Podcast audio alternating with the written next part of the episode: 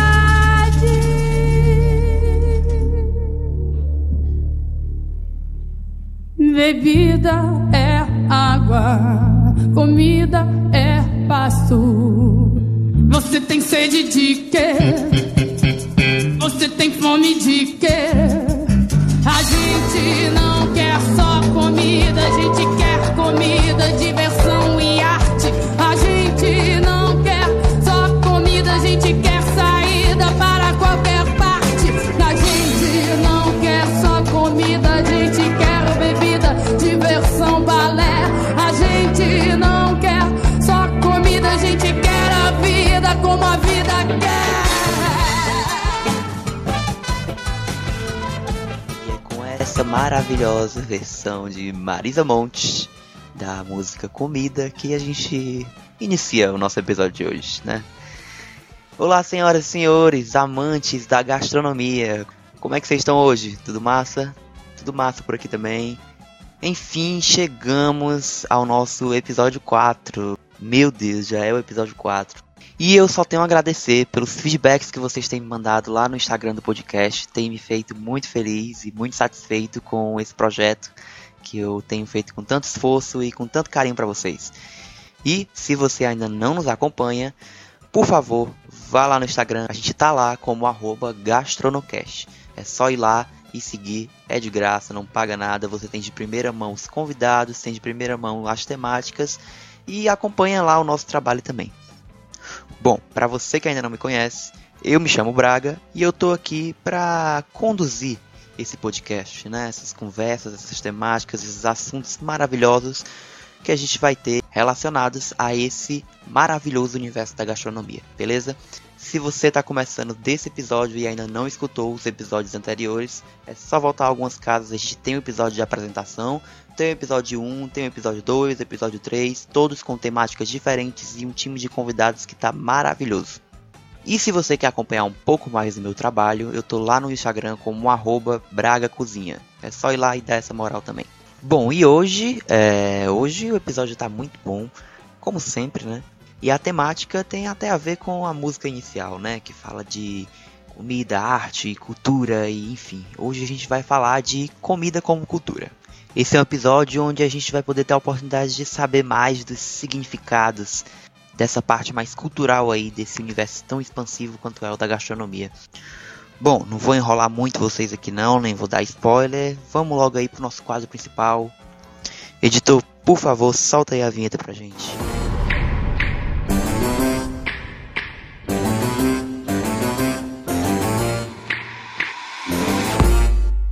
Hoje o assunto é comida como cultura. E para discutir essa temática comigo, eu trouxe dois convidados muito especiais que estudam e que entendem do assunto. Então, nossa primeira convidada, que eu tenho o imenso prazer em anunciar, é ela que é uma colega de curso, de profissão e também uma grande amiga. Seja bem-vinda, Marília. É, quero te agradecer muito por ter aceito o convite e ter aceito estar aqui com a gente hoje discutindo essa temática. Bom, pode se apresentar aí para os nossos ouvintes se conhecerem um pouco melhor. É, meu nome é Marília, eu sou formanda em gastronomia na Universidade Federal do Ceará, sou licenciada em História, é, estudei Legislativo, Democracia e Gestão de Políticas Públicas. É, o tema comida como cultura é a base do, da minha pesquisa e gestão de políticas públicas também é a base da minha pesquisa para o meu TCC. É, espero contribuir aí com, com essa discussão e com esse podcast do nosso amigo Braga. Show! E o nosso segundo convidado também admiro demais. Ele é professor e também pesquisador da área. E eu quero agradecer imensamente por ter aceito o convite. É um grande prazer ter você aqui. E eu estou falando dele, Roberto Araújo. Seja bem-vindo, professor Roberto.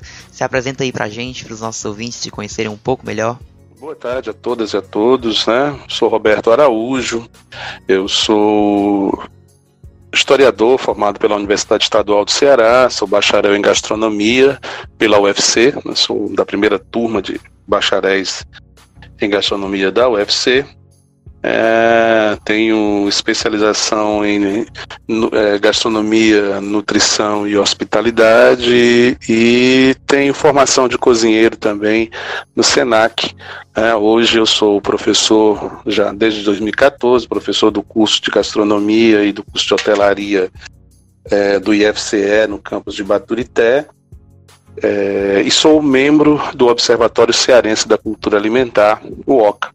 Né, espero que esse, esse programa hoje a gente possa conversar bastante sobre cultura alimentar e sobre os significados né, da comida dentro da sociedade. Bom, para começar a nossa discussão, eu queria saber de vocês como foi que se deu esse interesse de vocês em seguir nessa área da cultura alimentar e estudar mais esse segmento da gastronomia, enfim, como foi que vocês começaram a se interessar por essa área? Bem, eu é, primeiro assim, eu sou um posso dizer que eu sou um leitor um pouco compulsivo, eu leio bastante, né? Principalmente literatura e dentro da literatura eu tenho uma toda uma atenção sempre tive a obra de Raquel de Queiroz por ser por ser cearense, por ser a primeira mulher a entrar na Academia Brasileira de Letras e principalmente porque uma da, a, a última obra em vida da Raquel de Queiroz é uma obra direcionada para a cozinha, que é o Não Me Deixe, su, sua cozinha e suas histórias, né?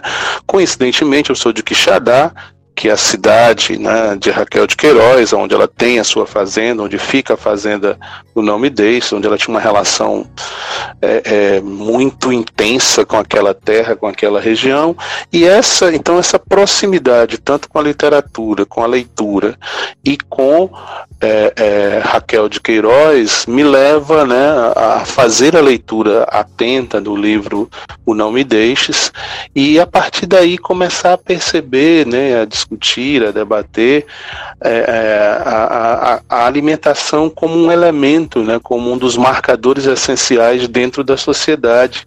E a partir disso aí você vai, fui buscando, né, digamos, um aprofundamento maior tanto no campo da história da alimentação, da antropologia da alimentação, da sociologia da alimentação, mais recentemente, e, e, são esses, digamos, os caminhos que me levam né, a, a, a, essa cultura alimentar. E na medida em que eu vou ser professor de um, do curso de gastronomia no IFCE em Baturité, que é uma região é, bem particular, extremamente rica, e começo a descobrir, a ter notícias, a vivenciar é, diversos, diversos elementos bem próprios daquela região. Vou citar apenas um exemplo, né?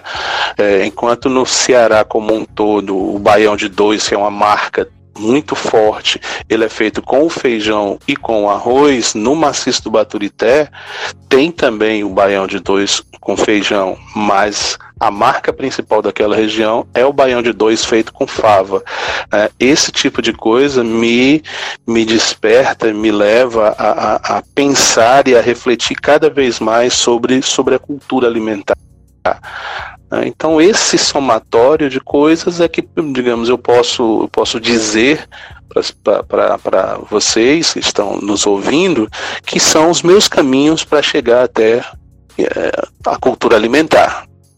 É, bom, eu, a gente acho que dá para começar a falar um pouco sobre o, o, o porquê né, de estudar é, a cultura alimentar por questões de, de mudança de hábitos alimentares, né? Acho que foi uma das, um dos primeiros trabalhos que eu fiz, inclusive no Instituto Federal, quando fui aluna do primeiro semestre lá. trabalho de história da alimentação. É, e tanto envolvendo a natureza do comportamento humano e, e, de, e, mudanças de hábitos alimentares, e aí a gente acabou chegando nesse tema de, de da comida como cultura, né? E, e, e como fazer é, mudanças alimentares levando em consideração a, a comida como cultura, o comportamento alimentar e tudo mais. É, depois eu acabei é, vindo para Fortaleza e, e, fazendo uma transferência de universidades e fui para a UFC e hoje o, o tema é eu acabei deslocando um pouco para para políticas públicas e estudo a escola de gastronomia social em Vins Dias Branco. É, faço uma análise teórica da, de, dos ciclos de políticas públicas é, e relaciono com a escola é, e, e, todas as transformações que ocorrem tanto no bairro quanto é, nas, nas mudanças na vida das pessoas que participam da escola e, e, os hábitos, né, as transformações que os alunos que participam né, da escola de gastronomia, quais são os hábitos alimentares e, e, e quais foram as transformações que foram ocorrendo ao longo da, da, do seu processo de formação. É, bom, enfim, é, é um tema que, que contribui, contribui muito né, para esse processo formativo aí do, do, meu TCC. E é isso. acho que é isso. É, é Braga, é, há uma coisa que eu, eu acho, assim, ainda nessa, nessa questão de por que cultura alimentar, eu, eu falava aqui da Raquel de Queiroz, esqueci de dizer o seguinte, que na minha especialização, o meu trabalho de conclusão de curso foi exatamente uma análise da obra O Não Me Deixes, da Raquel de Queiroz, né, numa perspectiva, numa perspectiva histórica, buscando encontrar né, na, nessa obra elementos né, que apontem, digamos, para a, as bases essenciais da, da, comida sertaneja no Ceará. Né? Porque para Raquel de Queiroz existe dentro do Nordeste existe uma, uma comida sertaneja no Nordeste, mas existem dois Nordestes na concepção dela. O Nordeste rico, ligado às regiões produtoras de açúcar, de cacau, de café, e o Nordeste pobre, onde ela situa o Ceará, que apesar de não ter essas riquezas citadas, mas é, ela vai identificar as fazendas de gado né, como é, é, a base essencial dessa riqueza que se forma nesse sertão nesse sertão cearense. Então esse trabalho foi assim, digamos, foi o meu, meu primeiro trabalho é, não o primeiro, mas foi um, um, trabalho, digamos assim, que me, que me direcionou cada vez mais para a cultura alimentar e para a cultura alimentar no Ceará, especificamente. E esse, esse, Roberto, você pode falar um pouco mais sobre essa obra da Raquel de Queiroz para o ouvinte que ainda não conhece? Você já deu essa introdução e tal, mas assim, se você pudesse resumir num, num tipo de sinopse, num tipo de resenha breve, como, como você falaria? Bem, é, eu considero esse livro, assim como outros que existem é, em algumas outras regiões do Brasil, né? A Maria está falando aí diretamente de São Paulo, né? Você tem, para São Paulo, é, Parceiros do, do Rio Bonito, do Antônio Cândido, é um livro seminal. Eu considero, na mesma perspectiva para nós aqui do Ceará, esse livro da Raquel como um livro, como um livro base, um livro que tem que ser um livro de cabeceira para aquelas pessoas que têm o interesse, a perspectiva de estudar cultura alimentar. Por quê? Porque ela faz uma análise da, da alimentação a partir da sua vivência. É importante dizer que a Raquel de Queiroz, mesmo ela tendo se tornado a escritora que se tornou, fixado residência no Rio de Janeiro, mas ela dividia o seu ano é, em seis meses residindo no Rio de Janeiro, seis meses residindo em Quixadá, na sua fazenda. Então ela tinha esse vínculo até visceral mesmo com essa terra. Então ela, ela tem uma fala muito bem posta, muito bem colocada, porque ela, ela fala da sua vivência. Ela começa trabalhando a, a, a como ela fez, a, ela e o marido fizeram a construção. Aliás, ela começa dizendo antes como ela recebeu a terra onde a fazenda está como ela recebeu do seu pai, né, as orientações para construir a casa, o açude, é, e, e, passa por todo esse processo, né? E ela vai, vai, vai se dedicar diretamente à cozinha da sua fazenda. Então é importante dizer que o olhar da Raquel de Queiroz é o olhar para uma cozinha é, de uma casa, de uma casa de uma família de posses, né? Uma família, uma família rica. Então a cozinha que ela fala, a cozinha sertaneja a qual ela se refere é uma cozinha rica. É, isso não quer dizer que ela durante a obra não vá tangenciar com as cozinhas pobres, com as cozinhas dos trabalhadores, dos camponeses, vai sim, né? mas ela vai partir dessa, dessa cozinha mais estruturada. Então ela, ela tanto vai trabalhar é, é, a, a, cozinha do ponto de vista, digamos, físico, né? E é interessante porque essa cozinha da Fazenda Namidez, ela tem o fogão como centro, né? Eu já tive a oportunidade de mais de uma vez estar na fazenda tudo está do jeito que, que, que, é relatado no livro, do jeito que ela deixou, mesmo após a sua morte, e a cozinha ela tem como centro o fogão. Né? E em torno desse fogão você vai ter toda aquela distribuição daquele conjunto de utensílios, daquele conjunto de equipamentos, coisas que até já não fazem mais parte das cozinhas dos dias de hoje, como por exemplo uma dispensa, que era um local onde se guardava mantimentos, né? é, todos é, o, o, conjunto de potes, é, é, o conjunto de louças, a prensa para o queijo que está fora da, da cozinha, né, logo na entrada. Então ela parte daí, do local físico. E depois ela vai trabalhar, e aí é interessante porque é um recorte de gênero muito importante e que é uma das coisas quando a gente pesquisa a cozinha no Ceará, é que a gente precisa, precisa falar dessa cozinha no feminino. A cozinha cearense, ela é uma cozinha feminina, né? Então ela vai falar das cozinheiras, da Antônia, da Nise, que são as, as, as, pessoas que comandaram essa cozinha da fazenda é, é, enquanto Raquel lá esteve.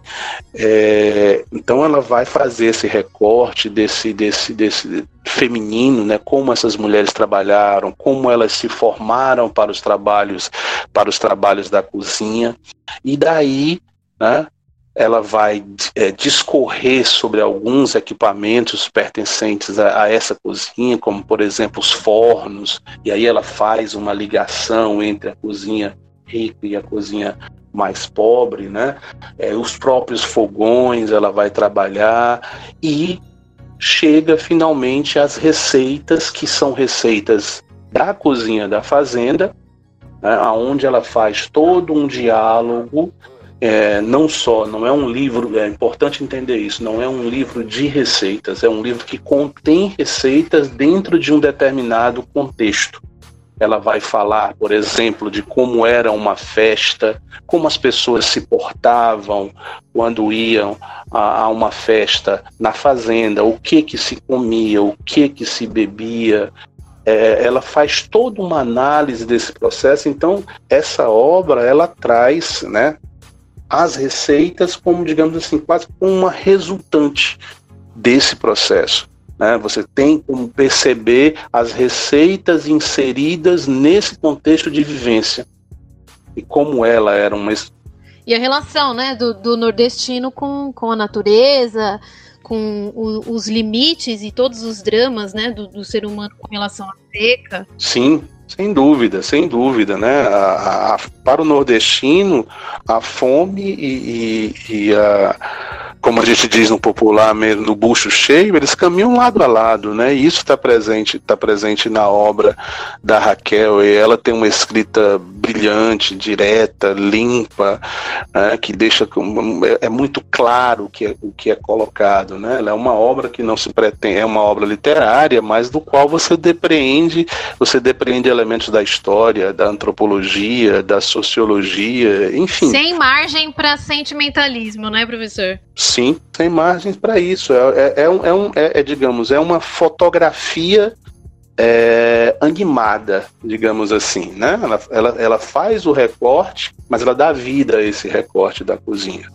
o que é mais importante. Então, por isso eu considero essa obra uma obra seminal para quem quer conhecer a cozinha sertaneja do Ceará. Então fica aí a dica para quem está querendo começar nesses estudos de cultura alimentar ou enfim, não sabe por onde começar. Como o professor falou, é uma boa opção para esse início, não é, professor? É, é uma obra que infelizmente é, está fora de catálogo, mas que não é difícil você encontrar, né, nesses sites aí que... É, realmente não é difícil. É, é, é fácil de você encontrar essa obra. Né, e eu, eu acho que ela é muito importante para todo mundo. Eu, eu, uhum. eu, eu, eu trabalho essa obra especificamente quando eu trabalho a minha disciplina de cozinha cearense, boa parte das receitas que eu trabalho na, na parte prática eu retiro dessa obra porque porque ela é de uma ela é de uma vivência e tem o fato também, como eu disse, eu sou de Quixadá, então muita coisa que ali está também diz respeito a mim, eu, de alguma maneira eu vivi ao meu modo muito daquilo. Uhum. É, Marília, Inclusive, eu queria até agradecer aqui a, Marília, porque ela me ajudou a construir essa pauta. Eu estava bem. Eu estava achando muito rasa a pauta para essa para esse para esse episódio, por conta que eu não tenho muito local de fala, por mais que eu queira uma parte do, dos meus estudos sejam voltados para essa parte mais de cultura alimentar, mas eu ainda estava achando um, pouco rasa. E aí eu pedi a ela para me ajudar a construir a pauta. Ela basicamente construiu a pauta do episódio todo, né? Para poder ser discutida. Queria agradecer aqui a Marília, muito obrigado, Marília. E aí, é, e aí eu queria começar quando a Marília, na fala dela, ela menciona essa questão dos hábitos alimentares, da, da comida, do alimento, não só ela, mas o professor Roberto também. É, mas eu queria perguntar é, como é que se dá essa, essa diferenciação, se tem uma diferenciação entre comida e alimento, né? Porque eu acho que a, uma das primeiras coisas que a gente vai ver quando a gente vai sendo direcionado para esses estudos de comida como cultura, antropologia alimentar e, e, coisas similares a isso, eu acho que uma das primeiras coisas que a gente vai começando a perceber é essa diferenciação é, entre comida e alimento. Eu queria que falasse um pouco disso. É, então, eu, eu acho que o professor pode me, pode ir me ajudando aí, porque é, é um campo de estudo ainda, né? Uhum. Mas, assim, é, dentro do, dessa temática de, de comida versus alimento, é, que foi um dos tópicos que eu coloquei até para que a gente possa fazer um, uma discussão é, em, em, torno de, dessas duas é, desses dois das duas temáticas, né? Porque a, a, a antropologia ela ela faz algumas observações com relação à, comida como sendo um, um, um, processo, né? Que, que conta uma história, que, que e o alimento como sendo um, um nutriente, né? É, e eu acho que a gente como como é, amantes aí da, da, da gastronomia, e estudantes e, e, pesquisadores, a gente também consegue enxergar a grande diferença aí entre, entre o alimento, né, que, que não necessariamente existe, né, o, o contato da cultura, é, versus a comida que necessariamente escolhe um, um, um, um, contato com a cultura. É cultura, né? Um processo de um, e uma ação humana em, em, em, uhum. e social com base na, na, no alimento que se transforma em comida. Sim, interessante. É, nesse aspecto, não sei se a Marília me permita aí, é, quando a gente fala em alimento e cultura, há duas coisas que eu acho iniciais que são muito significativas, né? O alimento ele tem, ele tem, digamos assim, um aspecto mais natural, né? É aquilo que ainda não passou, né, isso que a Marília falou, não passou ainda por um processo de transformação, por um processo cultural de transformação. Né? Pegando um, um exemplo bem básico, é, é você chegar numa goiabeira, subir na goiabeira, pegar uma goiaba e ela está pronta ali para você comer, ela vai lhe nutrir. Ela é um alimento Sim, estado natural, né? Na medida que essa mesma goiaba eu levo para a cozinha e a transformo numa goiabada, num doce, ela passou por um processo de transformação não apenas do ponto de vista científico, químico, físico, mas ela passou por um processo de transformação cultural. É, e é aí que ela se torna, ela se torna comida. E é interessante a gente ver essa coisa que, na medida que essa transformação ocorre, a gente sai, digamos assim, desse estado de natureza para um estado de cultura. Né? O alimento Exatamente. está na perspectiva do estado de natureza e a comida no estado de cultura. E uhum. aí é, é, importante dizer que a cozinha ela é o locus dessa mediação entre natureza e cultura. Ela é o locus da transformação do alimento em cultura, em comida, melhor dizendo. Olha, professor, até, a gente estava marcando algumas frases aqui do, do Levi Strauss e nem sei se pronuncia assim, mas acredito que seja, né? Ele fala exatamente isso. A cozinha é o que articula o natural com o cultural. É transformar os alimentos biológicos em objetos. Uhum. E acho que aí também a gente entra na, na questão de o alimento ele é visto como aquele que é, é como é que eu posso dizer? É, é, o necessário para suprir a necessidade, a necessidade nutricional ali do corpo humano, né? É, o alimento ele tem essa perspectiva. O, o, o primeiro papel que ele vai cumprir é o, o, o papel de nutriente, de nos nutrir. Uhum. Né? Sendo que a comida, quer dizer, na medida em que ele passa por essa transformação, essa transformação mediada pela cultura na cozinha, é, ele ganha outros aspectos. A comida ela vai ganhar né, aspectos afetivos, aspectos simbólicos, aspectos de pertencimento, aspectos né? de, identidade, de identidade, religiosos, enfim. Né, ela, ela, ela se amplia gigantescamente, né? Uhum. É por isso que quando você, quando você muitas vezes é, observa, se tiver um olhar atento para um prato que é muito característico de uma determinada região ou de um país, você é capaz de, de poder, a partir dele, você depreender muita coisa.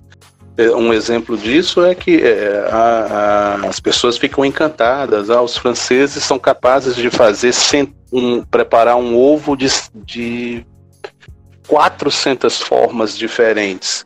Uhum. Isso é lindo, isso é maravilhoso, isso é verdadeiro. Isso é genial. Entretanto, é preciso entender por quê que os franceses são, foram capazes de desenvolver isso porque é, a Europa viveu inúmeras guerras e a fome ela é a resultante da guerra. Então muitas vezes só tinha aquilo para comer. Então para não estar tá comendo sempre da mesma maneira é preciso criar, né? E aí vem o exercício da criatividade, da criatividade, da criatividade humana, né? E aí vem a questão realmente da, da cultural do, da, da, da comida.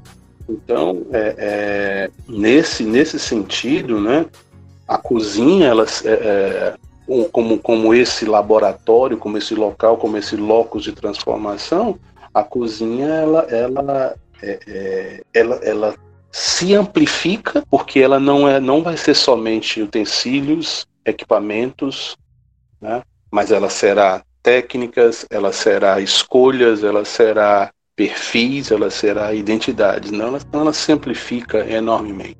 Pronto, então, esclarecida essa parte mais do comida versus alimento, a diferença entre um e outro, né? Espero que ficado claro para o nosso ouvinte.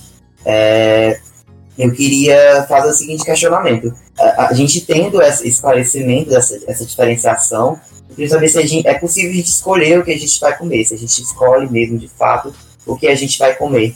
Bem, assim, essa, essa, essa perspectiva, né, ela é bem antiga, ela vem é, talvez de antes, mas quem, quem torna mais público é o Brilhar Savarran, com aquela história, né, me dizes o que tu comes que eu te direi quem és. Né? E que mais contemporaneamente Exatamente. algumas pessoas vão dizer: me dizes o que tu escolhes comer, que eu te direi de onde tu és, né? É. Então, assim, que a, escolher o que a gente come, a gente escolhe sempre. Escolhe sempre. Agora, é preciso que a gente entenda que as escolhas elas não são, elas não se dão pelas mesmas razões, pelos mesmos fatores. Existem diversos fatores que vão pesar nessa escolha. Fatores estruturais, como, como o local onde se, onde se está, o local onde se vive, né? o poder aquisitivo do grupo, do indivíduo, mas base, principalmente do grupo, né? os fatores culturais, né? por exemplo, as questões religiosas, quando elas ditam né, as suas interdições, as, é, é, tudo, todos esses elementos e outros que poderiam ser colocados, eles são fatores que condicionam as nossas, as nossas escolhas. Né? Hoje a gente já vive num, num mundo né, ou pelo menos a gente vivia num mundo até bem pouco tempo totalmente globalizado, né, em que você poderia ter o mundo à mesa. Não sei como nós vamos, como nós sairemos desse período, que, que mudanças irão ocorrer ou não nesses aspectos, né? Mas é, a gente vivia num, num, vivia, vive num mundo globalizado, né? Então você tem uma um manancial de escolha muito maior né, entre, por exemplo, das coisas mais simples, você escolher entre, entre o alimento que, que é natural, que, vai, que você vai poder produzir sua comida, ou você comprar a comida pronta, né, quer seja ela industrializada, quer seja feita por outro que você pede na sua casa. Então, as escolhas são múltiplas, podem ser múltiplas, condicionadas, como eu disse, por por diversos elementos, mas eu queria principalmente pontuar nesse aspecto da escolha dois, um elemento, dois elementos culturais muito significativos, né? Que dizem uhum. respeito à questão. Eu já falei de um que é a religião, né? Ele é um as crenças nas quais nós estamos ou não vinculados, elas nos levam a essas escolhas. A gente vê, por exemplo, crescer no Brasil e no mundo de uma maneira geral, acredito, por exemplo, o movimento vegano, né? E é, é interessante que as pessoas falam assim, comida vegana. Não existe comida vegana, existem pessoas que são veganas, né? É, são as pessoas que são veganas. É importante que a gente entenda isso. Né, que fazem um determinado, uma determinada escolha de consumo, uma forma de consumir. Isso é um aspecto muito relevante de, desses elementos. Outro aspecto é o gosto. O gosto alimentar como uma, como uma construção social. O gosto não é algo puramente individualizado. Ah, eu gosto disso, não gosto daquilo. Esse gostar disso e não gostar daquilo é uma construção social. É uma construção, portanto, do tempo que eu vivo, do grupo do qual sou oriundo, do meio aonde eu vivo. Imutável, né, professor? Exatamente, né? Esse gosto não é não é estático, né? Ele é dinâmico. Eu estava conversando exatamente essas, essas mudanças, né?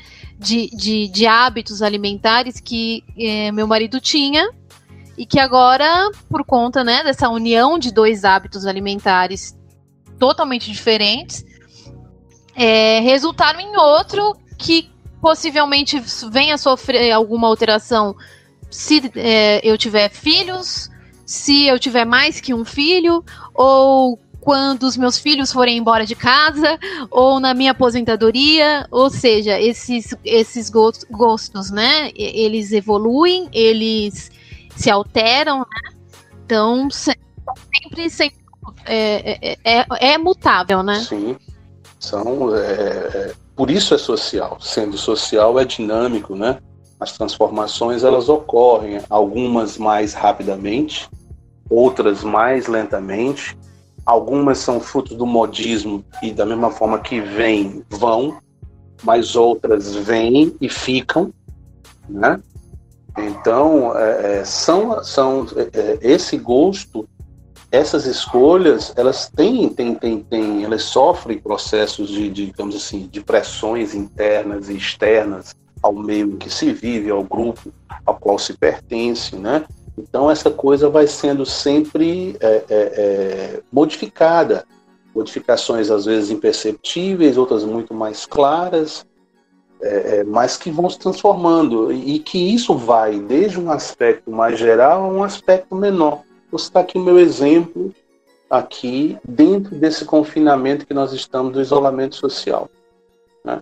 Eu, nós somos três aqui em casa. Eu sou totalmente onívoro, como de tudo. Minha filha é vegana. Minha esposa tem síndrome do intestino irritável. Então, eu, como sou o cozinheiro, eu tenho que fazer um jogo, um conjunto de mediações para satisfazer minimamente esse pequeno grupo. a esse pequeno coletivo, mas que é profundamente diverso nas suas escolhas impostas ou escolhas é, é, é que foram, digamos assim, arbitradas por si mesmo. Né? Então, assim, esses gostos, Sim. e isso, na, na, junção de tudo isso, é isso que a Maria falou, né? O que, que vai sair disso?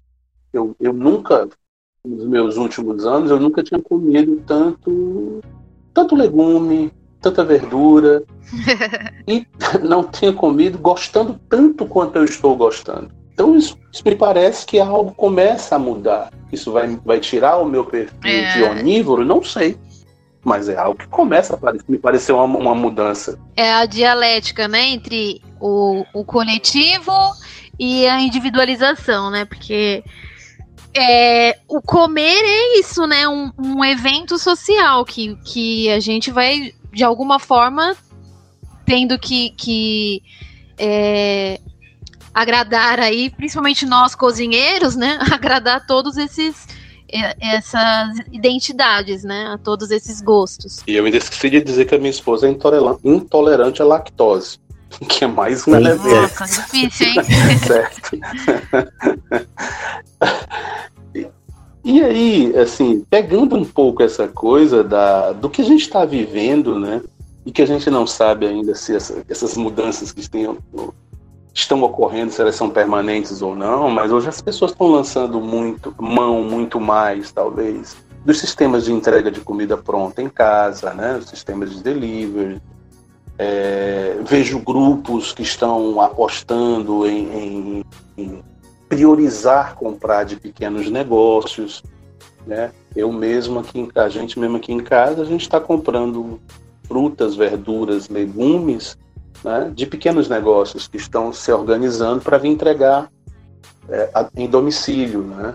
É, então, é, são, isso vai ter sequência, quer dizer, a gente olha para, por exemplo, o, o alimento orgânico, é, o alimento é, da, da, da, da, produção familiar, né, agroflorestal, enfim, há uma série de possibilidades postas todas vão passar por escolhas, consequentemente por é, é, possibilidades, por, por, por, potencialidades e que poderão ou não, tudo é aberto, significar mudanças bastante importantes. Eu já vejo movimentos de pessoas, de grupos, né, apostando, por exemplo, em hortas urbanas, como forma de suprir necessidades.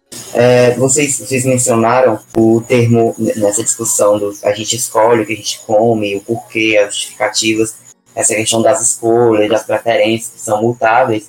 Vocês acabaram mencionando o termo hábito alimentar. Eu queria que vocês discutissem um pouco mais sobre sim, isso, sim. nosso ouvinte, é, o que é esse hábito alimentar, se ele é mutável, se ele for mutável, a partir de qual momento ele começa a ser mutável, enfim falar um pouco dessa questão do hábito alimentar para o nosso ouvinte, para ele poder ser introduzido nessa, nessa assunto. Certo. É, eu vou começar e o professor é, pode complementar aí também minha, minha fala.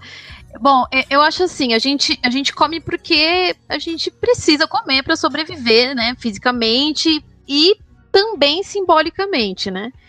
E eu acho que é, o mundo trazendo né, infinitas possibilidades, como a gente acabou de comentar por conta da globalização, o mundo traz infinitas possibilidades de comida, né? E a gente acaba atribuindo valores, né, para alguns alimentos é, por, por, uma questão cultural, né? É, é e aí eu, eu acho que o, o nosso, os nossos hábitos acabam se moldando por conta desses valores que, que nós, nossos familiares, a, a, o nosso grupo, né, é, social, atribuem a esses, a, a essa, esses alimentos. Uhum. Então, eu imagino que, que o, os hábitos alimentares eles são constituídos a partir disso, né? A partir dessa questão de, de atribuir valores para determinados alimentos e, e mesmo, né, com todas essas possibilidades, a gente acaba é, escolhendo, né, alguns alimentos que vão que vão se transformar em comida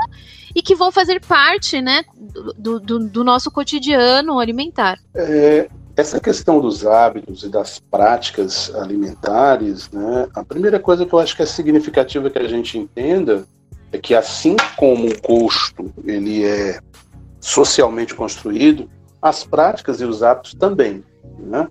E assim, a família, Sim. né, é, é, o nosso primeiro núcleo de contato com, com a sociedade, né, com o mundo.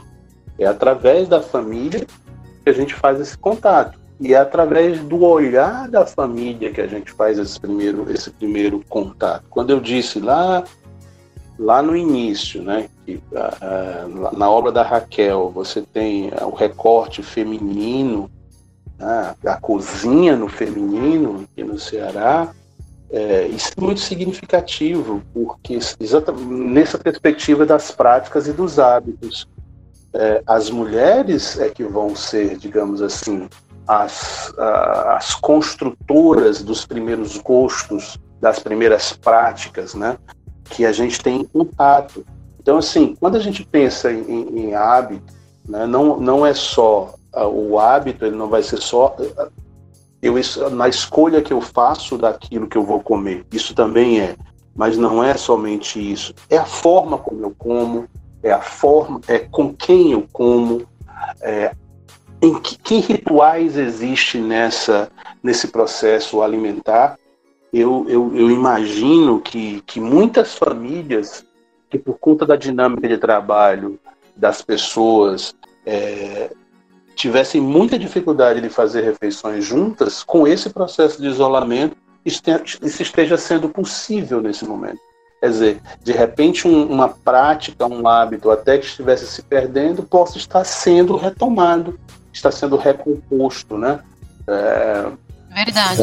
Muito lá na, na, na minha infância, né, eu tenho 55 anos, mas eu posso falar que você só sentava à mesa quando o pai sentasse, só começava a comer quando ele começasse a comer, né? só se levantava depois que ele se levantasse, é, havia os lugares definidos à mesa para cada um. Né? Então, é, esse conjunto de elementos somados aos, aos horários, é, por exemplo, é, a gente foi cada vez mais deixando por conta de trabalho o almoço, por exemplo, num horário bem certo, né? Mas é, é, quando era naquele núcleo mais familiar, o almoço era entre 11 horas e meio-dia. Então, os horários, né, a forma como, como se come, eu, por exemplo, tive muita dificuldade durante muito tempo, eu só conseguia comer com colher. Eu tenho colegas hoje, ainda hoje, um colega que é advogado, importante na, na, na cidade, ele não consegue comer com garfo e faca. É um negócio assim que é. Ele não consegue, ele rejeita totalmente isso. Ele rejeita inteiramente isso. Uhum. Chama ele para comer na sua casa, é, se, se, colocar só o garfo e a faca, ele vai pedir uma colher, com certeza. Então, isso são, são, são hábitos, né? São, são, são práticas, né? Muitas vezes, aquela, até mesmo né? um, digamos assim, os horários do dia, muitas vezes são os aromas das cozinhas que definem, né? Ah, começa Sim. a sentir à tarde um cheiro de café, né? Então é o horário do, da merenda, como a gente diz aqui no Ceará, né? Enfim, uhum. essas práticas, elas são determinadas, mas elas mudam, né? elas são dinâmicas também, os tempos são outros, né? A mentalidade, o que antes era uma geração, para mim, para quem tem a minha idade, uma geração, diziam os psicólogos, duraria em torno de 25 anos, hoje uma geração já não dura, sei lá, se durar cinco anos, dura muito, né? Não sei. Então, é, é, os tempos estão permanentemente em mudança. Então, os hábitos também. Eu acho que quando, quando o professor fala que e essa questão de, de ser mutável e de ter vários elementos, né? E aí ele une essa fala dele a questão dos hábitos alimentares. Eu só lembro, por exemplo, aqui de casa. Que em casa, é, é, essa questão da pandemia e da quarentena tem fortificado muito mais, tem deixado muito mais forte essa questão da, de, da transformação, né? Assim, porque, por exemplo, aqui em casa, essa questão da, do garfo, da faca, era muito, muito forte, assim. Por exemplo, que ninguém comia com garfo e faca. E aí começou com meu irmão, por causa do trabalho dele, ele, ele na convivência do trabalho dele, ele começou a mudar esse hábito por conta de tentar até se encaixar, sabe, socialmente, assim, num grupo. Porque todo mundo ao redor dele Isso. comia com garfo e faca, e ele era o estranho que não comia com garfo e faca. E aí ele foi começando a mudar esse hábito, foi, foi começando a é, aderir aí à alimentação com o uso do garfo faca. E aí ele trouxe essa, esse costume para cá, para casa. Em casa ninguém comia com garfo faca. Eu, eu comecei a, a usar o talher quando eu ingressei na faculdade, porque antes disso eu não usava. E aí o meu pai, vendo isso acontecer, meu pai é uma pessoa assim bem, é, bem tradicional, bem, como que diz, bem conservador, né? E aí ele não, a gente achou que ele nunca ia deixar isso de lado. E aí a, ao ver que os filhos estavam mudando esse hábito e que ao redor dele na mesa estava todo mundo comendo ali com garfo e faca, ele também passou a, a, a trocar, mudar esse hábito. Né? Então, às vezes é algo que a gente muda sem perceber, né, ali em algum momento, assim, até de repente, não sei, mas através de um olhar ali de uma tentativa de, de encaixe social, né, até. É, de, de construção mesmo, né? De, de, de identidade ou de, de transmissão de valores, né? De. Eu acho que mais de transmissão de valores, de, de, de construção de identidade, de, de é, mudanças no, de comportamento, enfim. É, é, a dinâmica mesmo, né? que, que a gente tem. O, a sociedade é dinâmica e as práticas e os costumes também são, né? E a gente é, é, muitas vezes não se dá conta ou muitas vezes não quer se dar conta de como isso acontece, né? Eu fico vendo aqui é, o Ceará, por exemplo, é, nós não temos uma uma colônia nipônica é, muito grande. Mas, no entanto, no, nas duas últimas décadas, a gente viu é, a comida japonesa, ou pelo menos a versão de comida japonesa, a tentativa de versão de comida japonesa chegar forte aqui no Ceará. Né? E sushi hoje é uma coisa que a gente não pode mais nem dizer que está fora da tradição, da comida, da, digamos assim, das práticas alimentares, pelo menos em Fortaleza, mas não só, mas pelo menos em Fortaleza. Quer dizer, isso mostra essa perspectiva realmente de, de mudança, né? De os uhum. custos, os, as práticas, os costumes, os hábitos, eles são realmente dinâmicos, eles se transformam, eles se modificam. Bom, então, aí pegando o, o, gancho aí com a fala do professor, é, acho que falar um pouco do, do da questão de, de, regionalismo e aí, consequentemente, falar de um de um livro que eu acho que a gente acaba discutindo bastante, tanto na UFC, acho que o Oca também já vi é, debater, que é o livro da. Acho que é Paula, né? Eu não me lembro direito Paula o nome Pinto dela. E Silva. É, Paula Pinto Silva, ela mesmo, que é o, o, o farinha, feijão e carne seca, né? Uhum. É, é assim, eu, eu, esse, esse, esse tópico, ele nos, ele nos ele faz uma ligação direta com aquela discussão né, inicial sobre comida como cultura. E pensar nessa, nessa né, a comida como cultura é pensar os seus significados. E os seus significados são inúmeros, eles são diversos, né? E um dos elementos que passa por, eh, dentro, dentro desses significados é, da comida, desses são essa, esses marcadores de identidade. Esses marcadores de identidade que nos, que nos fazem, né, digamos assim, ter um determinado, um perfil mínimo é, que nos caracterize, que nos dê vínculo, que nos, que, nos, que nos dê pertencimento a uma região, a um grupo, né? E a comida, ela, ela traz exatamente esses, esses elementos. Fazer a discussão do gosto, né, que a gente tocou no, no, agora há pouco, é muito, é muito significativo, porque ao discutir gosto, a gente vai encontrar elementos que são efetivamente, é, digamos, marcadores da identidade. A identidade ela não é só, não, não vai se dar somente pelo prato que é típico, que é característico de uma determinada região, como, como muitas vezes nós somos levados a pensar. É também isso, mas não é somente isso, né? Existe todo um processo simbólico por trás, por trás da, da alimentação e que esses, esse, é, é, essa simbologia ou essa, é, essas simbologias, elas nos conduzem a processos de identidade. Mas aí também é importante entender: identidade é algo imutável? é algo que não se altera, né, se confundindo aí com, com, com pretensamente seria uma tradição, as tradições não mudam. Há um historiador chamado Eric Hobsbawm que ele tem um livro que ele diz a invenção das tradições. Né? Quer dizer, as tradições é. são criadas, são processos e frutos uhum. sociais.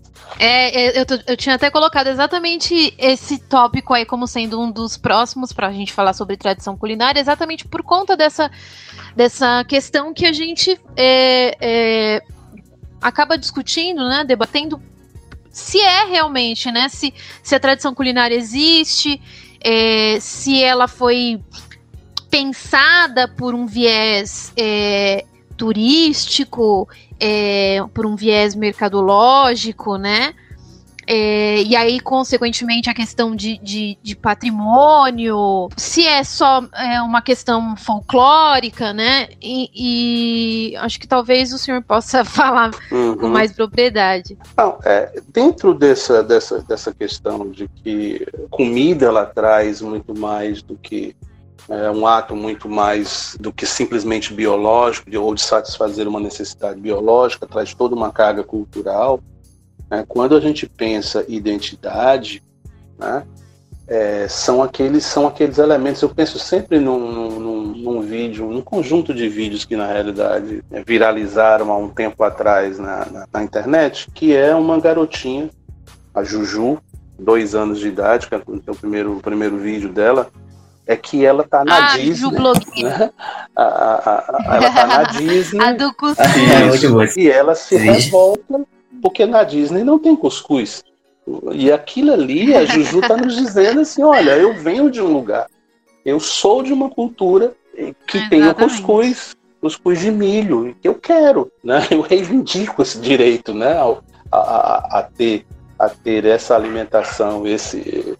Então aquilo ali para mim, né, eu até uso muitas vezes nas minhas falas, nas minhas aulas, é um, é um elemento muito claro dessa dessa do que a gente traça, né, como uma identidade.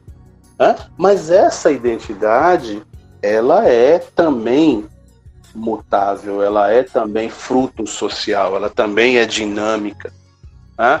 Re, os regionalismos, as cozinhas regionais, elas são, elas são é, em grande parte, num mundo globalizado como que a gente vive, vive hoje, elas são parte desse, desse arcabouço, mas é, ela, elas muitas vezes elas já nem fazem tanto parte de um dia a dia, de um cotidiano, né? Elas estão, elas integram uma determinada uma determinada realidade, né? Assim, por exemplo, é nas feiras, é, são nos mercados e a gente vai, vai encontrar mais essa, essa comida mais regionalizada, no espaço mais doméstico, né?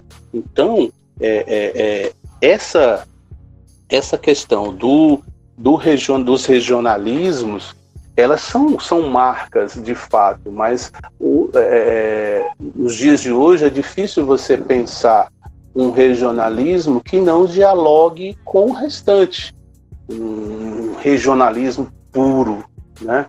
que seja aquela coisa da raiz, né? como se gosta tanto de utilizar, né? uma comida de raiz. É difícil você pensar isso hoje num mundo tão globalizado. Estou falando de Brasil, obviamente, né? E nós vamos encontrar, óbvio, se formos para o norte, talvez nós vamos encontrar isso muito mais intensamente. Se formos para algumas regiões do próprio Nordeste, como a Bahia, nós vamos encontrar isso. Mas, mesmo dentro disso, as dinâmicas de transformação e de mudança permanecem. Basta que a gente pense o, o açaí, que é uma, uma, um fruto, né? que é uma, uma, uma, preparação típica do norte, hoje ele ganha o mundo. Né? Hoje ele é uma coisa do mundo. Eu, eu, eu me surpreendi, essa coisa das redes sociais, há um tempo atrás, um determinado perfil no Instagram passou a me seguir. E eu olhei o nome e era Tapi. E eu não fiz a ligação é, Tapi de Madrid. Eu não fiz a ligação com tapioca. Quando eu abri o perfil, estava lá. Aqui é, você come a melhor tapioca de Madrid. né? Quer dizer, o mundo, a, a, a, comida faz o mundo ser bem menor do que a gente imagina que ele seja, né? Eu escutei esses dias também uma. Eu, eu não vou lembrar o nome da atriz, mas é uma atriz que está fazendo uma dieta e comendo arroz e feijão todos os dias, no lugar do, de outras coisas que, que faziam parte, né, do, do, dos hábitos alimentares dela. Eu achei engraçado, né? Porque é exatamente isso, né? É, de estar tá chegando lá e, fazendo parte da dieta, porque as pessoas sabem que nu, nutricionalmente, né? É, é, tem grandes potencialidades, né? O arroz e feijão. E aqui ele é, assim, digamos que é presente, né? É uma comida da maior parte dos brasileiros, ou pelo menos é o que a gente imagina que seja e é o que eu espero que é, seja. É, sem né? dúvida seria Não o, necessariamente... prato mais cotidiano, né? O mais brasileiro dos pratos do dia a dia é o feijão com arroz. Isso é, isso é muito, é. né? É, é muito objetivo, né? Mas só uma coisa mais com relação a isso, com relação aos regionalismos, né? Nós hoje isso está se tornando cada vez mais um um produto da indústria turística, né? Da indústria turística, do, do consumo turístico, essa coisa do regionalismo. Eu estava eu tava, é, essa semana relendo uns artigos sobre cozinha regional, inclusive, é, e achei interessante uma observação que, que a Rosa Beluso traz. Ela diz assim que o café colonial, tão famoso no Rio Grande do Sul, né? Ele de fato não é o café das casas das pessoas.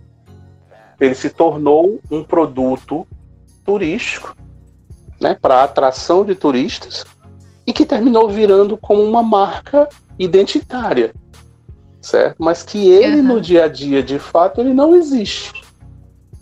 Interessante essa coisa da gente pensar. Da mesma uhum. forma, da mesma forma é a gente pensar, né?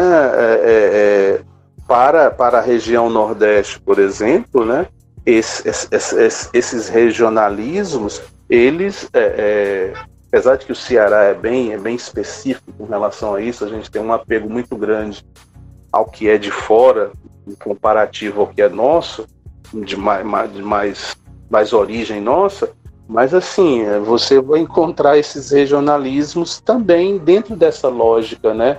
Turística. Sim, ó, a gente. A, primeira, a minha primeira viagem para o Ceará, acho que foi em 2008, 2009, é, o anúncio era venha comer. Acho que o, anúncio da CVC era venha comer o, o o melhor baião. É, tinha um anúncio também do, do, do Siri lá da. Do Siri? É, não, Quinta do Caranguejo, olha eu viajando. Uhum, tem Quinta do Caranguejo, né? Todo mundo vai quando vem pra cá. É, mas assim, é um, a gente sabe que, que, que não é uma tradição. Não é, eu digo assim, não é uma tradição de, de da maior parte das uhum. pessoas. Uhum.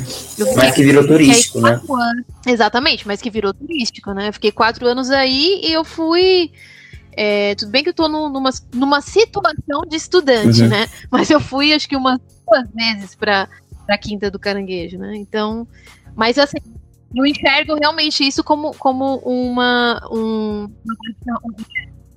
mais por um viés realmente mercadológico, Sim. turístico, do que qualquer outro. Marília, uma pergunta, uma pergunta que eu tenho para ti, é, para poder puxar esse gancho do, do regionalismo, né? Tu é de São Paulo, né? Eu queria saber qual foi a, a, as principais diferenças assim culturais, sabe, que você notou quando você veio para cá em relação à, à, gastronomia, assim, se foi um choque muito grande, se foi algo muito difícil se adaptar, é, as principais diferenças que você notou de São Paulo para cá para Ceará. Ah, com certeza, Braga. Eu, o meu primeiro é, o meu primeiro contato, né, com uma comida bem regional foi exatamente em Baturité, que é campo de estudo aí do professor Roberto. E foi o baião de fava que todo mundo queria que eu comesse Sim. e que para mim foi é incrível, é assim, né? É, o meu outro, a minha outra, meu outro choque é, cultural ali foi a paçoca, que eu não tinha ideia, assim, não, quando me ofereceram, é, na merenda aí do, do IFCE, eu falei, paçoca, eles vão comer paçoca. eu, eu nem. Mesmo estudando, assim, já, já tinha outra, uma outra formação, história, já tinha passado. Mas eu não sabia, não, não lembrava. Pelo, pelo menos se eu, se eu estudei, eu não lembrava que paçoca podia ser tanto a nossa paçoca aqui de São Paulo doce, quanto uma paçoca de carne seca salgada uhum. aí do Nordeste. E aí eu esqueci. Então, quando eu, eu olhei, eu falei, nossa, eles estão comendo é, é, farofa aqui pra gente. Uhum. Então, essas coisas foram é, me moldando também, porque hoje eu acho que eu, eu tive mais contato com a, com a comida é, cearense do que meu marido. E meu marido, ele não gosta de, de coentro. Não adianta. E eu, eu fico, é, eu fico tão indignada que essa semana a gente teve uma discussão porque ele queria comparar coentro com salsinha e eu tentando explicar para ele que é, é incomparável, porque são dois produtos diferentes, porque tem funções diferentes e tudo mais. Eu falei que era a mesma coisa que ele estivesse comparando o coentro com o alecrim, entendeu? Então os dois são fortes, os dois são temperos. E, e é uma coisa assim que, que foi moldando também a, a, a minha alimentação. Eu, eu, eu sempre comi coentro, mas assim, eu comecei a me apaixonar mais, né? Por, por algumas alguns temperos assim do, do que estão mais estão mais presentes na, na comida cearense, né? Uhum. Professor, e quais são quais são as principais é, identidades culturais assim voltadas para a gastronomia que você vê hoje em dia, assim, atualmente mesmo, que você vê é, na nossa regionalidade? Veja, é, a gente fala, a gente está falando de tradição, né, de regionalismo, de identidade, né? Eu, eu, eu, eu penso e eu me guio muito por uma por um conceito. Eu já não, eu já eu uso muito mais hoje o conceito pertencimento do que propriamente identidade, apesar de estar Sim. sempre trabalhando com os dois. Por que pertencimento mais que identidade? Porque identidade muitas vezes identidade, tradição, que é, da maneira como é tratado, muitas vezes coloca uma coisa meio de uma camisa de força, algo imutável, algo que não sofreria dinâmicas, não se transformaria. E, uhum. é, é, e, que, e que, portanto, e, e aí eu acrescentaria uma terceira coisa, né? A identidade, tradição e o típico, né? O típico seria, dentro dessa lógica, só aquilo que fosse estritamente daquele lugar. E aí, se a gente pensa dessa maneira, a gente cria um problema. Por quê? Vamos pegar um exemplo.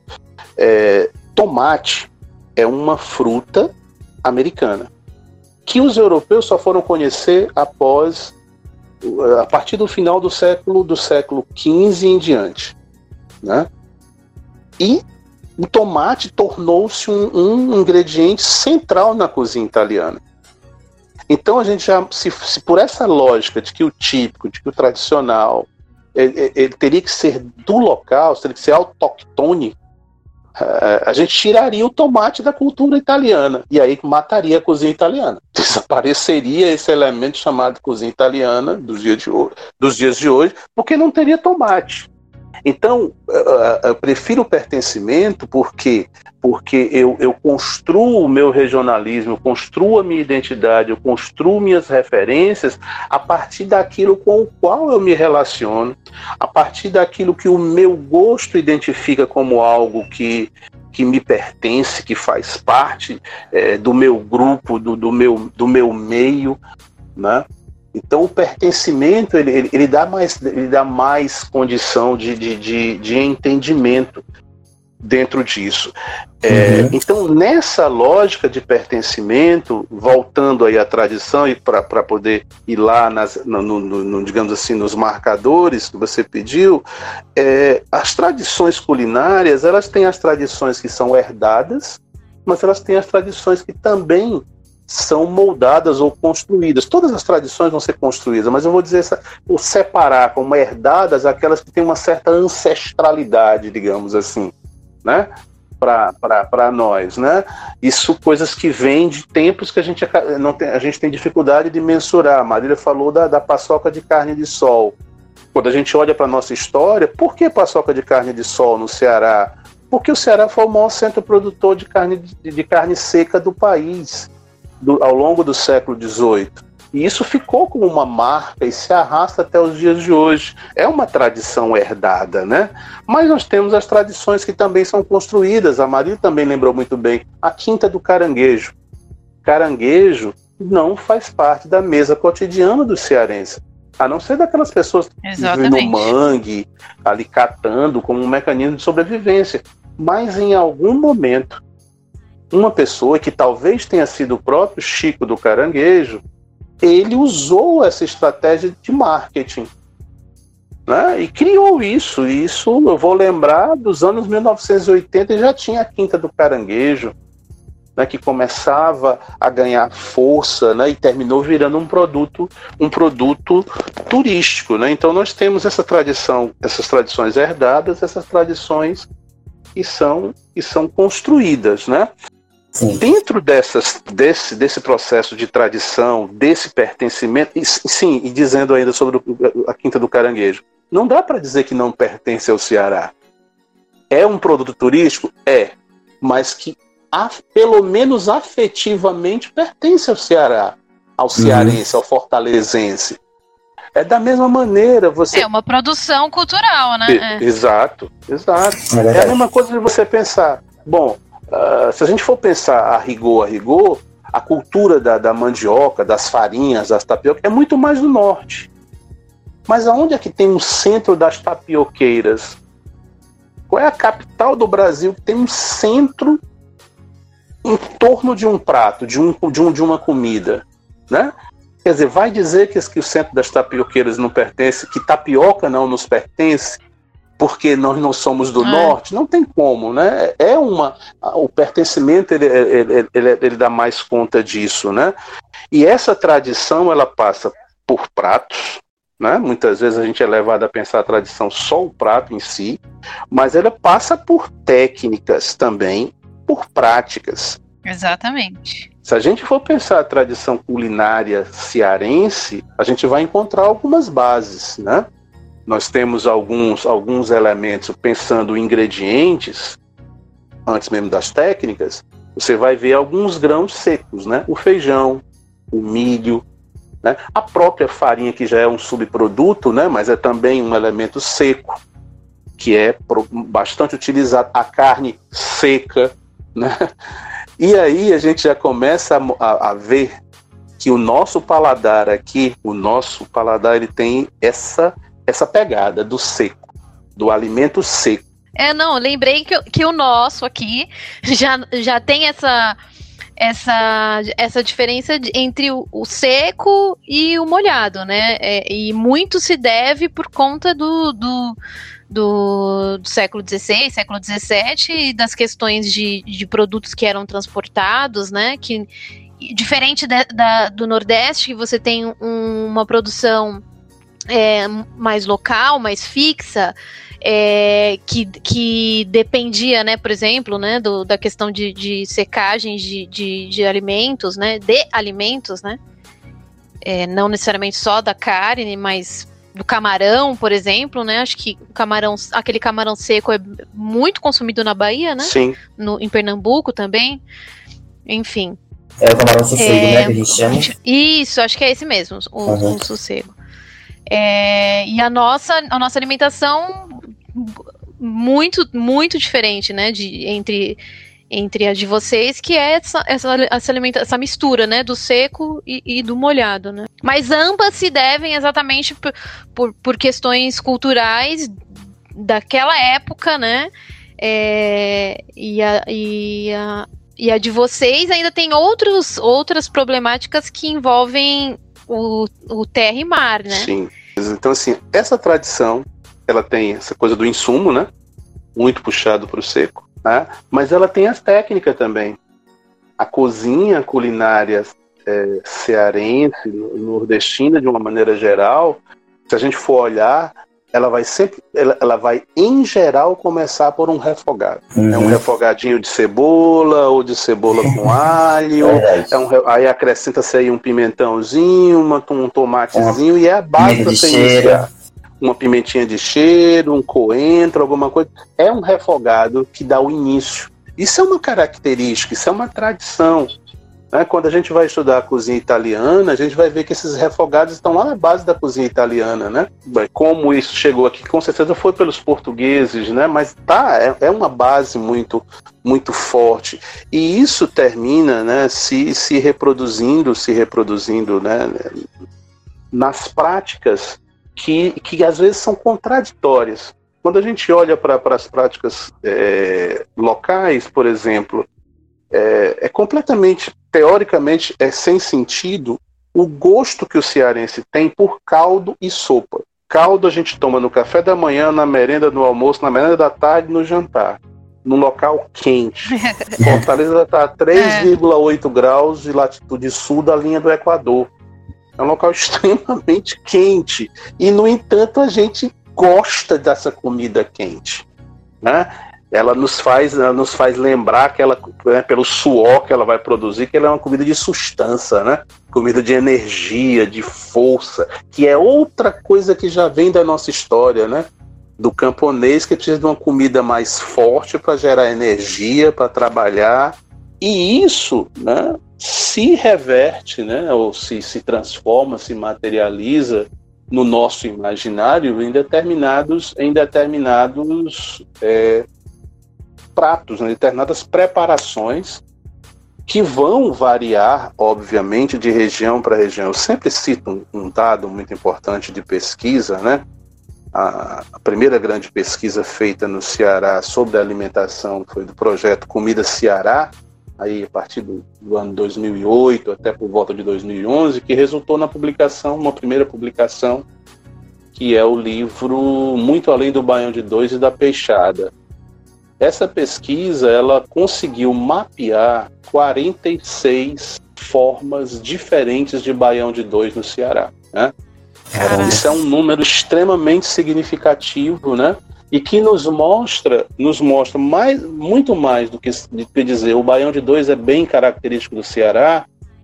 Eu não sei nem se foi criado aqui no Ceará, a gente não tem dados com relação a isso, mas ele é muito forte. Mas principalmente, né? A variação, como, como essa tradição ela se reveste, ela se multiplica, ela veste diversas fantasias, digamos, assim, diversas roupas, diversas roupagens, né? De uma mesma coisa. Então, é, é, se eu for pensar, tentando responder aí eu a pergunta com relação ao que eu vejo como, como coisas mais de tradição eu acho que no Ceará, eu acho que a gente tem eh, esses elementos talvez diferentes, alguns elementos diferenciadores. E aí é uma, é uma opinião bem particular. Né? Eu não parei ainda, espero Sim. ter condições um dia de, de, parar e transformar isso em, em registro, em livro, né? em reflexão mais, mais apurada. Mas eu, fico, eu, eu, eu vejo as nossas tradições muito ligadas a, a, essa variedade do que tem também em outras regiões, mas da, da, das nossas variedades. Baião de Dois não tem só no Ceará.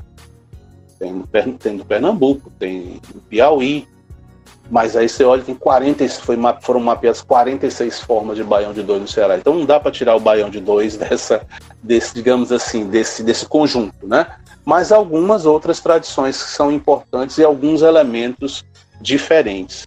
É, eu vejo dentro da, dessas nossas tradições, se eu falei das técnicas do refogado, do gosto que puxa para o seco, é, se é que o seco não é uma textura e não um gosto, enfim, são discussões que levariam muito mais tempo, né? Mas assim, eu vejo é, que dentro dessa perspectiva é, da tradição, nós vamos ver algumas características, que isso, e isso a Raquel de Queiroz nos ajuda muito. Nós temos uma tradição muito forte de, uma, de, de comidas preparadas, comidas de panela única, de fogo único, que é o baião de dois, é uma uhum. preparação de panela única.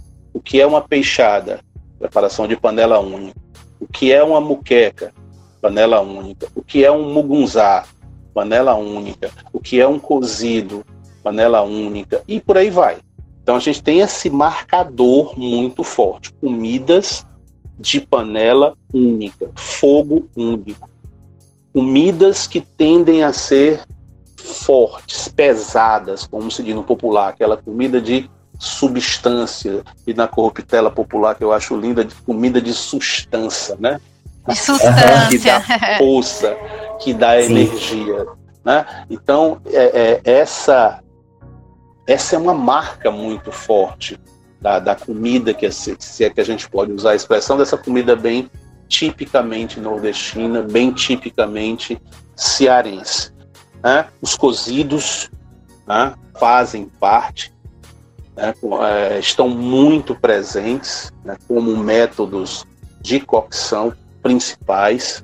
Por isso que eu não estou falando, não estou tentando fugir dos pratos em si, trazendo para um outro lado aqui com relação sim, a isso. Sim. Né? Eu acho muito interessante essa análise, esse, esse, por essa perspectiva, né? Muito, muito legal. Eu nunca tinha parado para pensar só nesse, nesse lado. Eu lembrei da técnica do, do, dos refogados aí de cortar, né? A, a, cebola é, na mão, né? É, fazer uhum. o Bruno Asa na gente, mão, né? na mão. Isso, que a gente... Que, que é, tão, é tão comum, é tão brasileiro isso, né? É tão popular e, e, e a gente a gente não... A gente, a gente, quem estuda gastronomia, ou pelo menos as técnicas, a gente passa longe disso, né? Do que é popular, dessa técnica popular, né? E, e aí, dentro dessas técnicas, né? Panela única, que nos remete quando a gente vai estudar, né? A, a outras coisas, a outras culturas, talvez.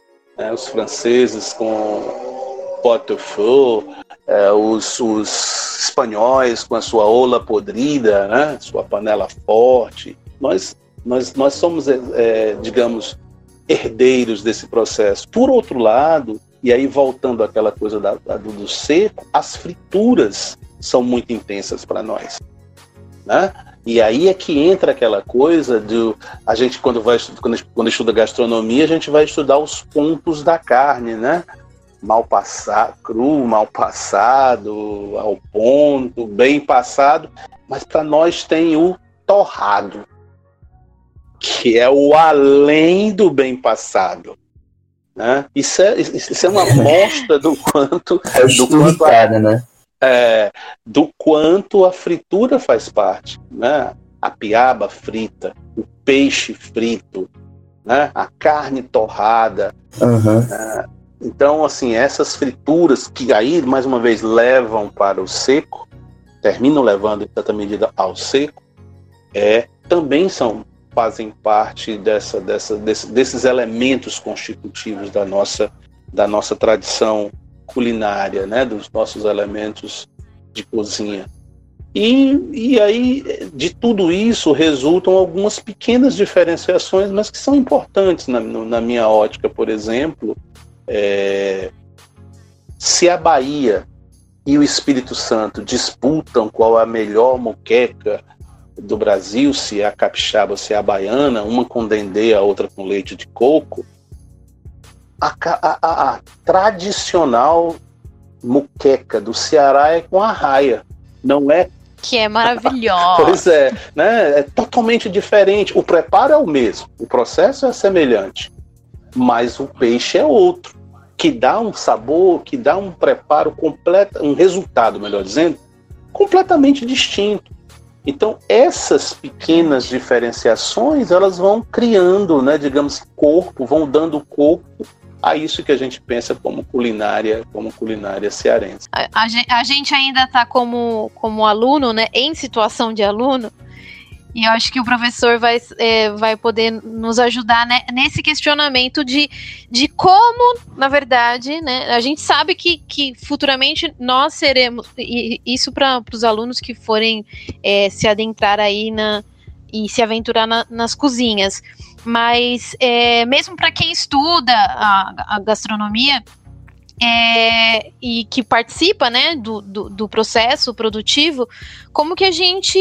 É, é, o que, que, a gente faz, né? A gente sabe que a gente é responsável né, por, por produzir a comida do outro. E o que, que a gente pode fazer, o que, que a gente pode mudar, como a gente pode tentar trazer é, é, uma alimentação mais saudável, ou mesmo se isso é importante para a gente que, que, que para nós, né, futuros cozinheiros também, se isso é importante, se isso é extremamente relevante. Mas, mas esses Se a tempos, gente- né, que a gente está hoje, assim, essa questão da, da educação alimentar, acho muito pertinente, assim, da, da conjuntura que a gente está hoje. É, e não, e se, e, se, e se a gente levar em consideração a outra conjuntura, que seria o mundo pós-pandemia, o que que nós, né, é, estudantes aqui de gastronomia, o que, que a gente pode é, fazer e trazer para contribuir aí pro, pro processo produtivo e, e, e, e construir e se, e se responsabilizar, né, né, e, e enfim. Assim, veja, eh, eu, eu tenho um- uma forma, um pensamento de que a gastronomia ela tem um papel transformador dentro da sociedade. tá? Muito mais do que ela já foi do ponto de vista de dos aspectos hedônicos, do prazer, da satisfação, da contemplação, do, do produto final, já há muito tempo que a gastronomia, né, como expressão da alimentação, ela vai ganhando cada vez mais esses, esses contornos, digamos assim, de, de certas responsabilidades que, em alguma medida, antes eh, os cozinheiros e as cozinheiras estavam meio livres disso. Ah, eu vou criar, eu vou executar, eu vou, enfim, eu tenho uma liberdade para fazer, para fazer para fazer isso.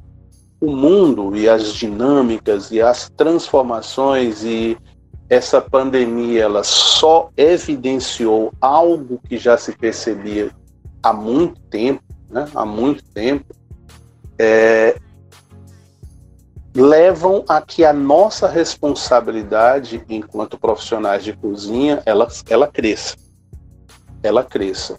Nós vamos continuar buscando ser criativos, vamos continuar buscando ser inovadores, mas essa criatividade e essa inovação, elas necessariamente precisarão passar por determinadas, por determinados processos, paradigmas, diria.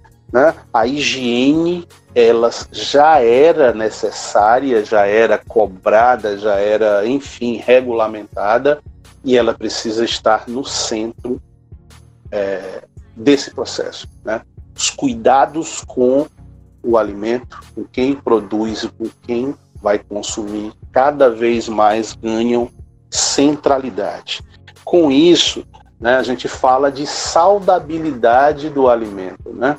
A gente tem sempre que lembrar que o alimento pode ser é, é, uma das coisas mais prazerosas que o humano pode experimentar, mas também pode ser letal se não for tratado da maneira da maneira É correta, né? Por quem a produz. Então essa saudabilidade que eu estou chamando aí do saudável mesmo é uma necessidade. Né? E dentro dessa saudabilidade entra uma palavra que a gente não pode mais tirar do nosso vocabulário e da nossa prática, que é a sustentabilidade. A sustentabilidade daquilo que a gente faz. É a sustentabilidade do nosso negócio gastronômico, por isso a gente precisa ser criativo, ser inovador, ter equilíbrio, mas ter principalmente sustentabilidade. Sustentabilidade e responsabilidade com os recursos, com os recursos naturais, né? com é, a água, com o ar, com, com, com os mares, com os, os rios, com as florestas. Não dá mais, o mundo não comporta mais o planeta Terra não aguenta mais o ritmo produtivo e de consumo que nós vivemos até hoje. Né? Existem teorias já quase certas de que essa pandemia ela ocorre exatamente por conta do avanço das áreas de ocupação produtiva, chegando a determinados é, meios, habitats, né? que é, com, mexendo com, com animais. Vida selvagem. Isso. Que, que animais portadores de vírus que nós não temos nenhuma defesa, tá aí o que nós Sim. estamos vivendo. Então, nesse, nesse, nesse aspecto, a gente mudar padrões produtivos e padrões de consumo numa perspectiva de sustentabilidade. Essa sustentabilidade passa, e aí entramos nós. Aí entramos nós, porque a gastronomia é uma cadeia produtiva né, gigantesca, né? É o produtor, uhum. é transporte, é marketing, enfim, né? até chegar no prato é uma cadeia gigantesca. Mas aí entramos nós, no nosso papel de cozinha. A gente precisa cada vez mais trabalhar com o produto local. O produto que está ali mais perto de você. Né? Porque você não só valoriza esse produto regional, mas você dá dinâmica à cadeia produtiva ao pequeno produtor. E aí entra o elemento é, da criatividade, da inovação. Será que eu só posso ser criativo se eu tiver foie gras, se eu tiver maigret, se eu tiver, enfim, produtos caríssimos? Eu não posso ser criativo usando a minha fava ou as minhas favas do maciço do Baturité? Hum, produtos da, da nossa Sim. cultura, da nossa né? cultura. E aí a importância de conhecer a cultura alimentar dos locais, né? É você pensar a par, é, é, é, é, uma, é, uma, é uma alegoria que eu costumo dizer. Né? Eu olho para o mundo, mas eu olho a partir do parapeito da minha janela. Parapeito uhum. é uma palavra bem antiga, né? mas era isso mesmo. Né? Janela como uma grande rede social, né? mas antigamente debruçar na janela para olhar a vida passar lá fora. Né? Então, assim, eu olho para o mundo, mas eu olho do parapeito da minha janela. Eu preciso cada vez mais fazer isso. E para isso eu preciso conhecer. Eu preciso romper com determinados preconceitos de que aquilo que é, entre aspas, mais simples, ele é desprovido de valor. Né? Então a gente tem um trabalho muito forte de, de, de, de, produzir a partir do local, de valorizar esse local, porque com isso eu vou estar valorizando o pequeno produtor, eu vou estar valorizando aquele aquele elemento que produz na agricultura familiar, nos dos assentamentos, aquele que produz o, o orgânico de excelente qualidade, mas que não encontra muitas vezes mercado, capacidade de competir com os grandes produtores. Nós temos uma responsabilidade com relação a isso. Um alimento saudável, criativo, inovador, valorizador da cultura local. Eu acho que esses elementos são, são, são chaves para o próximo período, para, o, para os próximos tempos da gastronomia, não só no Brasil. E são neles que a gente, é, como estudante de gastronomia, tem que focar, né? Tem que levar com a gente. É, eu, eu, eu espero do fundo do coração que a gente realmente é, comece a repensar é, alguns hábitos, principalmente os que envolvem é, grandes interferências assim na nossa biodiversidade, né? Uhum. E, e aí, por exemplo, o, o professor já está praticando esse exercício com a filha vegetariana, diminuindo o consumo né, de carne, né, professor? Vegana ainda. Diminuindo o consumo de carne, que eu acho que seria, né, o, o, o mais importante, ainda mais para o nosso país, que, que a gente tem aí. E aí, exatamente o que a gente está comentando e discutindo, né, do, dos hábitos alimentares e de como isso interfere no mundo, né, e como isso interfere nas, nas nossas, como isso reflete no nosso dia a dia, né, e aí vários exemplos disso na política, né, com a bancada da, do boi, entre outras coisas, tudo isso acaba refletindo no, no, no que a gente poderia facilmente trocar, porque a gente não. A, nosso corpo nem sintetiza tanta proteína assim, tô errada? E assim, olha, é uma coisa. Também como, como, como o nosso papel na cozinha, é, há um, o trabalho de um chefe que eu admiro muito na França, o Alain Passard.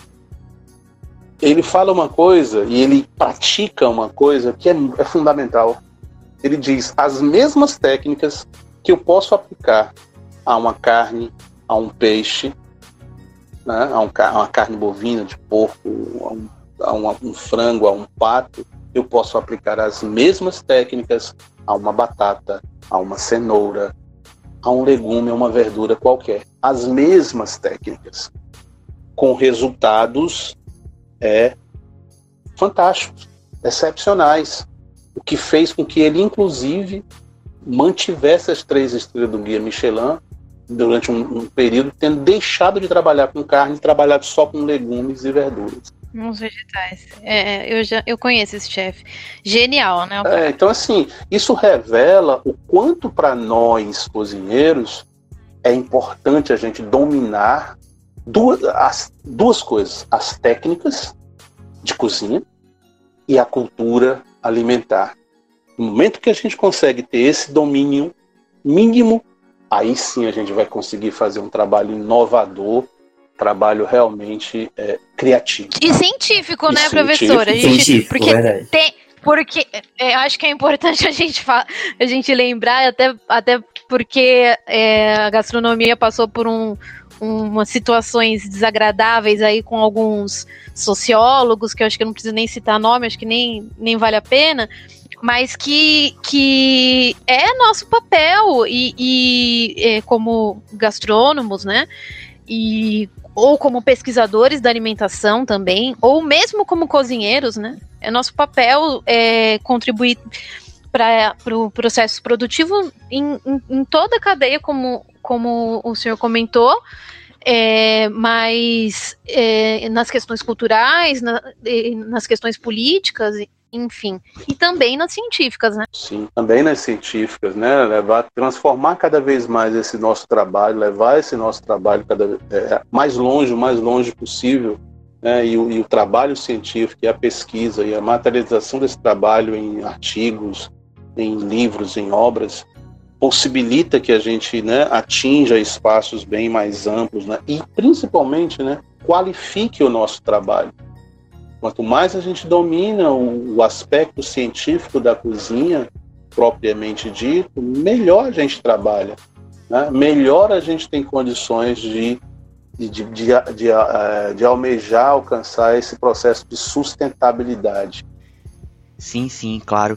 Não, e é incrível como durante todos os episódios dessa temporada, tanto os que já foram postados quanto os que ainda vão ser liberados, em todas as temáticas é abordado essa parte da sustentabilidade, da importância dessa sustentabilidade, sabe?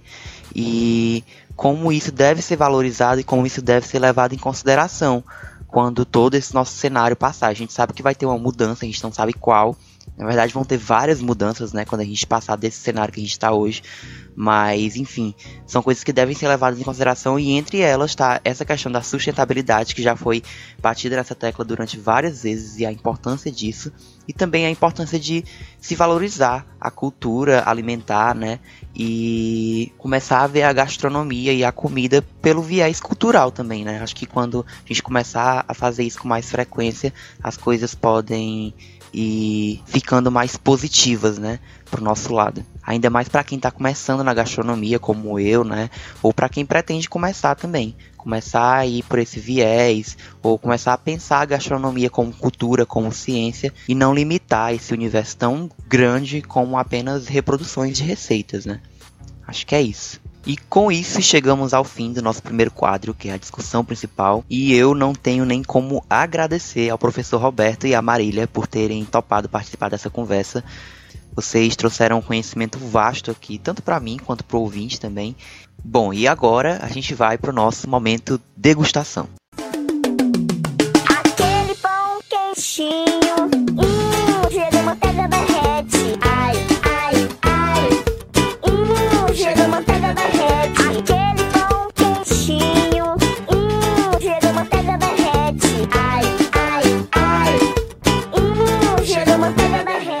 para você que chegou agora, nosso momento de degustação, ele é um quadro desse podcast, que ele é o mais rápido e é o quadro final, que é onde os nossos convidados vão ter a oportunidade de trazer alguma indicação para mim e para você ouvinte, alguma indicação que esteja relacionada com a gastronomia. Então pode ser um livro, uma série, um filme, é, um arroba no Instagram, uma personalidade, alguém que eles queiram que a gente acompanhe o trabalho. Pode ser o trabalho deles também, que eles queiram divulgar aqui. Enfim, qualquer coisa para a gente poder degustar.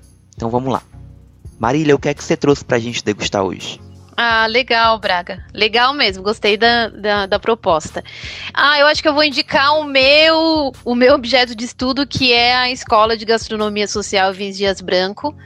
É, eu acho muito importante para quem está em Fortaleza e para quem está aí na, né, na grande Fortaleza conhecer, mesmo no Ceará, né? Quem conseguir chegar aí até até até é Mucuripe lá, né? É, é Mucuripe.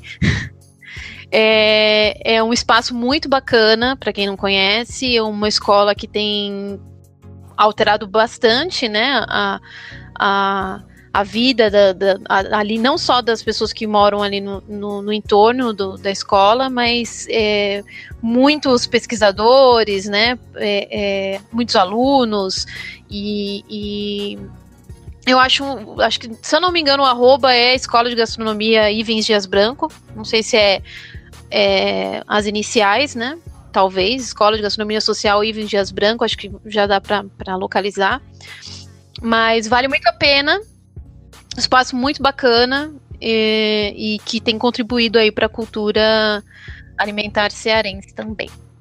Massa, massa. Eu conheço a escola e realmente vale muito a pena conferir os projetos e o trabalho de lá. Inclusive, meu sonho dar uma aula lá, né? Se alguém tiver aí escutando esse episódio e tiver contato com a coordenação de lá, né?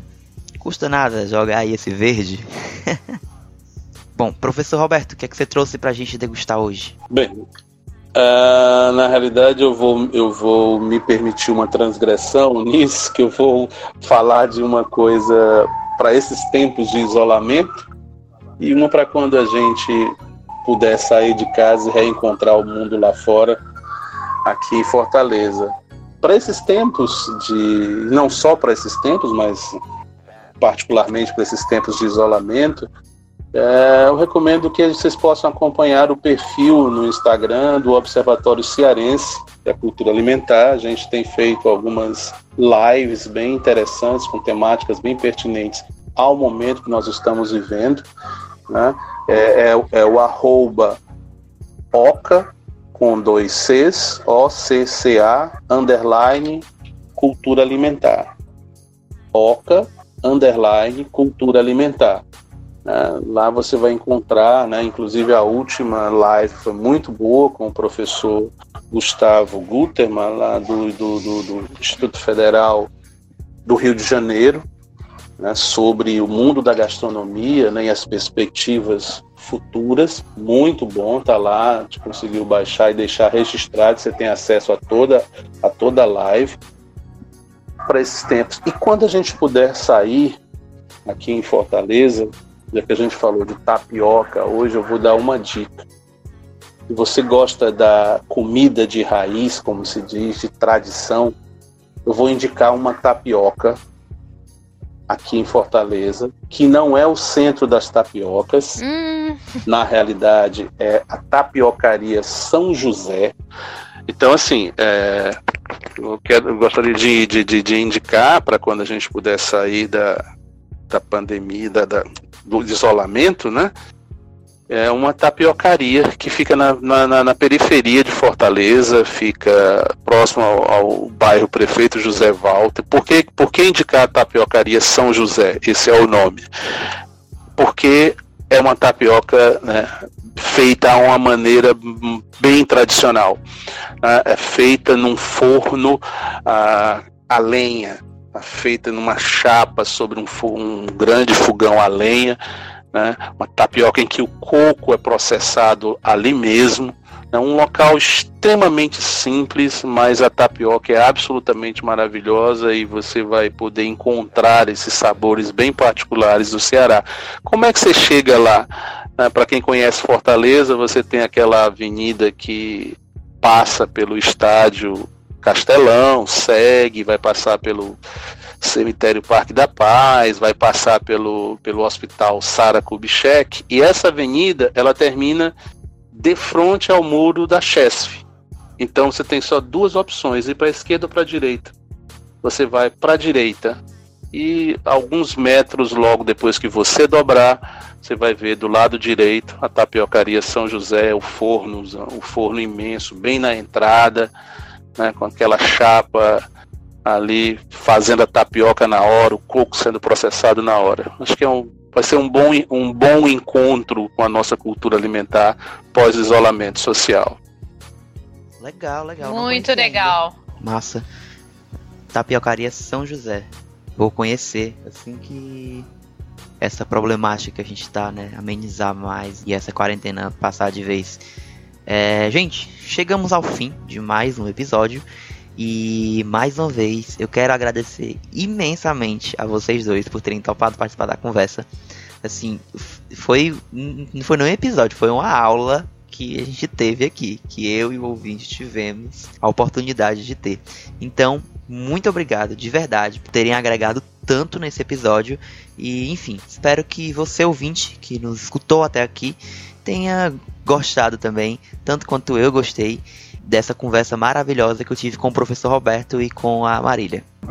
Obrigada, Braga, e obrigada, professor, viu, pela presença. Bom, eu gostaria só de, de mais uma vez agradecer pelo convite a vocês, né? Espero poder ter realmente dado alguma, alguma contribuição nesse sentido e me colocar à disposição sempre que, que possível, né? Dentro de algo que eu possa contribuir, eu vou estar, vou estar à disposição. Muito obrigado. Então é isso, chegamos ao fim de mais um episódio. Não esquece de seguir a gente lá no Instagram, gastronocast. Se você ouviu até o fim, vai lá no teu stories do Instagram, é, compartilha o episódio do podcast e marca a gente pra gente repostar lá no nosso perfil, beleza? Então, bora compartilhar esse projeto maravilhoso que é esse podcast para ele chegando no público ainda maior, beleza?